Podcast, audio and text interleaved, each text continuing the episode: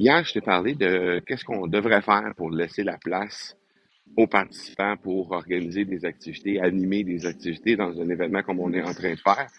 Et euh, il y a beaucoup de gens qui m'ont posé la question à savoir comment je comment j'organisais les activités, comment je choisissais les activités et concrètement, qu'est-ce que ça comment comment ça, ça, s'appliquait dans euh, comment ça se déployait dans la préparation de ces activités-là pour savoir un peu comment euh, c'était quoi le, le, mindset derrière l'événement. Et puis, euh, euh, ben, quand j'ai décidé l'an dernier, en, 2020, en 2021, de commencer à faire des événements comme ça, des événements live, des bootcamps, comme on l'appelle, nous, dans l'Académie du podcast, ben, j'ai, je me suis renseigné auprès de, de plein de gens qui font des événements comme ça, des gens que je connais qui font des événements comme ça.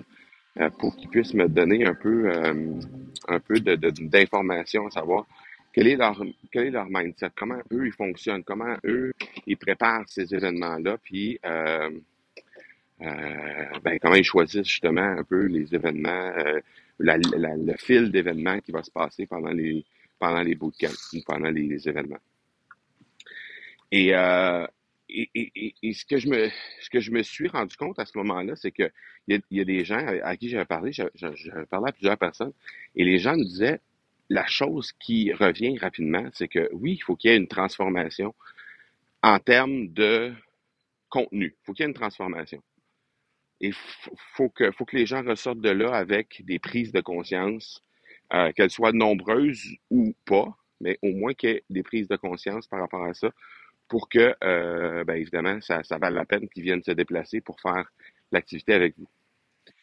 Donc ça, c'est la première chose. La deuxième chose, c'est que, et, ils ont été unanimes, les gens qui, à qui j'ai parlé, c'est il faut laisser la place. Il faut laisser la place pour, un, assimiler ce qui se fait, assimiler euh, ce qui se pose comme contenu, mais aussi laisser la place pour que euh, il y ait des discussions, les gens aient accès à des discussions avec leur père, et spécialement si, euh, ben, lors de la première édition du bootcamp, euh, on était neuf participants, euh, neuf membres, neuf participants dans les ateliers, douze personnes au total. Dans les autres bootcamps qu'on a organisés par la suite, ben, on a passé le cap des 30 personnes au total avec une vingtaine de participants minimalement toujours. Donc, on a plus doublé, même presque triplé les, le nombre de participants dans les ateliers. Ce qui fait que c'est beaucoup plus facile de, forcer les interactions, d'amener les interactions euh, entre les personnes et de les amener à interagir sur le contenu en tant que tel. Et ça, c'est hyper riche parce que, euh, dans le fond, c'est l'application de ce qui est présenté en termes de théorie. Et là, ben, on, on, parle avec des participants, savoir comment ces gens-là viennent appliquer. Et ce qui est particulièrement riche à travers ça aussi, c'est que ben, tous les participants qui sont ici ont une expérience, ont une expérience différente dans certains cas. Dans le cas de l'Académie du podcast, bien évidemment, il y a des gens qui sont ici, qui ont déjà réalisé plusieurs dizaines d'épisodes. Il y en a d'autres qui sont euh, à plus de plusieurs centaines d'épisodes. Il y en a d'autres qui sont dans leur début de parcours. Alors, le fait de proposer des activités qui peuvent se prêter à tout le monde, d'abord, ça serait un grand défi. Euh, et ensuite, ben, le fait de favoriser les discussions pour que autant les gens qui euh, on, peu d'épisodes que les gens qui en ont beaucoup puissent y trouver leur compte. Ben ça, c'est euh, quelque chose de, euh, de très, très riche pour les participants. Et j'avais sous-estimé cette deuxième partie, parce qu'évidemment, quand on arrive, on organise un événement comme ça, on prend toute la pression de vouloir en mettre plein la vue avec le contenu qu'on crée, le contenu qu'on prépare, les activités qu'on prépare, qu'on veut proposer.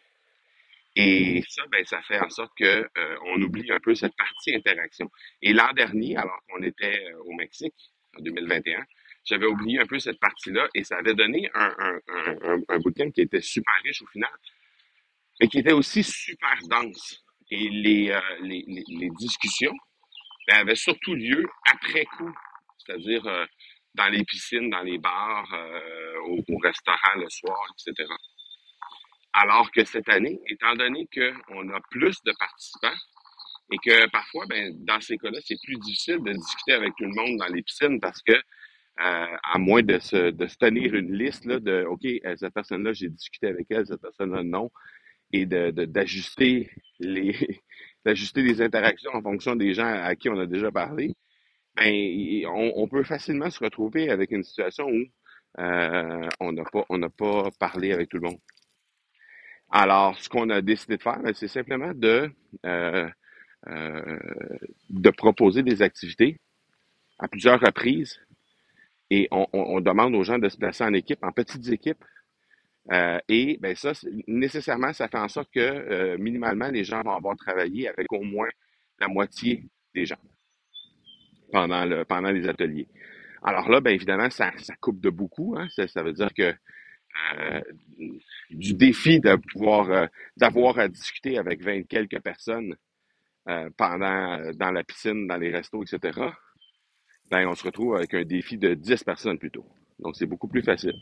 Alors, on a, on a fait ça volontairement cette fois-ci. On a ajusté le tir. On a allégé la partie théorique, académique, pour laisser encore plus de place à la partie mise en action, euh, la partie euh, interaction aussi.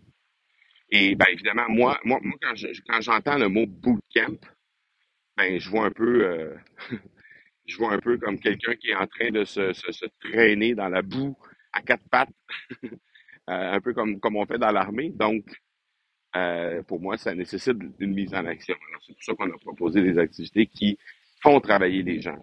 Il y a déjà des gens qui euh, vont euh, proposer euh, des choses aussi de mise en action sur la plage, comme on, comme on en a parlé hier, pour euh, la mise en la remise en forme, etc. Donc, bref, euh, c'est sur- c'est surtout des choses de mise en action qui euh, sont présentées ici euh, lors du, du bootcamp. Alors, euh, ben, je t'invite juste à réfléchir à ça. Laisser la place. Et je sais que c'est c'est difficile parce que en tant qu'organisateur, ben, on veut juste euh, livrer la plus grande qualité de contenu possible, puis on pense que la grande valeur, de façon instinctive, on pense que la grande valeur euh, d'un bootcamp comme ça réside euh, presque exclusivement dans la qualité du contenu qu'on va leur livrer.